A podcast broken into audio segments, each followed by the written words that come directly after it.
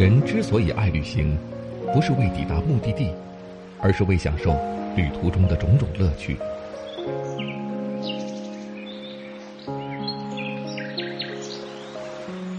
如果问我旅行的意义是什么，我也不知道。假如你还没有出发，不如和我一起听路上。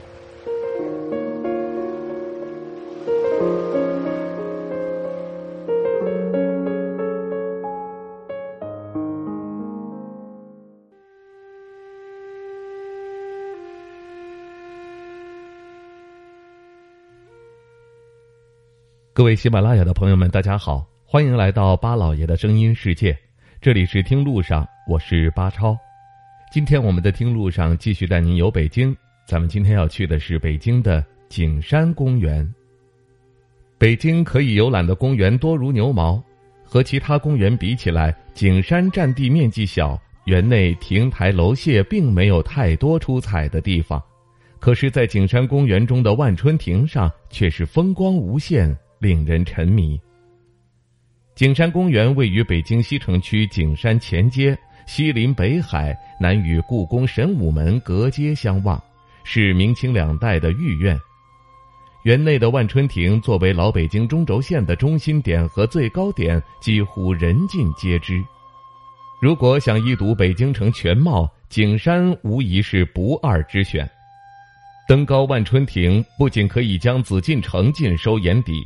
往北还可以看到中轴线上的钟楼、鼓楼；往西，北海波光粼粼，白塔熠熠生辉。站在北京最中心的位置，视野开阔空旷。天气晴好时，除了近处的故宫、北海、钟鼓楼，远一些的中国尊、奥林匹克金字塔都隐约可见。古代和现代建筑由近及远，像极了历史渐行渐远的脚步。而当东西南北的标志性建筑尽收眼底时，这一刻，北京和每个人很近，天涯咫尺，咫尺天涯。曾经万人之上的君王，也许就是在这里，曾经北京城的最高点，看着自己的都城，志得意满。心里想着，这便是朕打下的江山。神武门上“故宫博物院”五个大字映入眼帘，人人都知故宫美。故宫之美，不仅仅是宫中的器物，整个紫禁城堪称人类建筑史的经典之作。又于其中，虽然尽知细节，却少了全貌，所以要看故宫。走进去后，也要走出来，从一个制高点自上而下的去俯视。景山的万春亭便是这俯视的最佳地点。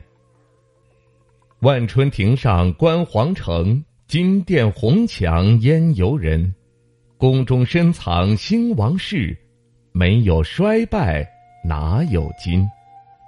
朱红的宫墙。金色的琉璃瓦连绵成一座大的让人茫然的城，铸造起一座世界独一无二的城。对于这座城，人们熟悉又陌生。从前百姓不能入城，他的一切只属于皇帝。皇帝不说，别人无从知道。那些在想象中褪色的历史，如今仍封存在这座城的一砖一瓦中。俯视，座座都有故事。万春亭之所以能成为老北京的最高点，还要追溯到远古时期。远古时，景山、北海等处均为永定河故道。现在的景山所处的河道地势较高，在永定河改道后，逐渐成为土丘。辽代营建尧禹行宫，也就是现在的北海公园琼华岛时，将鱼土堆积此处。金代大定十九年，金章宗在这块地方南侧建太宁宫，凿西华潭，也就是现在的北海，在此地堆成小丘，建成皇家院囿，称为北院。其山下环绕两重围墙，山上建遥广楼，成为金中都十二景之一。景山的称谓据说有三重含义：第一是高大，其意源自《诗经·商颂·鹦鹉》：“至彼景山，松柏丸丸。”诗庸风定之方中，望楚与唐，景山与经。这里的“景”均为高大之意。其二是指此山为帝后们登高远眺的御景之地。第三是取其景仰之意，含义都是极好。谁能想到这帝后们的御景之地，竟成了明代最后一位皇帝崇祯的葬身之地？景山关庙亭下原有一棵古槐，明崇祯十七年，李自成攻克北京城，崇祯皇帝出神武门登景山，自缢在这株槐树上，称为崇祯自缢处。曾经的古槐早已在动荡时期被砍掉，现在这一棵是被移植过来的，树旁立有说明牌。景山穿越时光，见证了崇祯的亡国之辱。这个悲情帝王将最后的生命了结于此，终日与高阁作伴。景山有一种过气的美，它没有故宫恢宏，没有圆明园沧桑，没有什刹海灵气。但谁说过气就不是美人？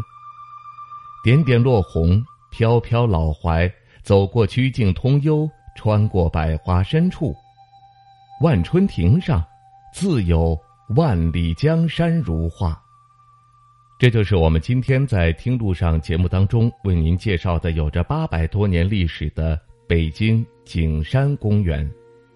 感谢各位收听我们今天的节目，听路上，下期再会。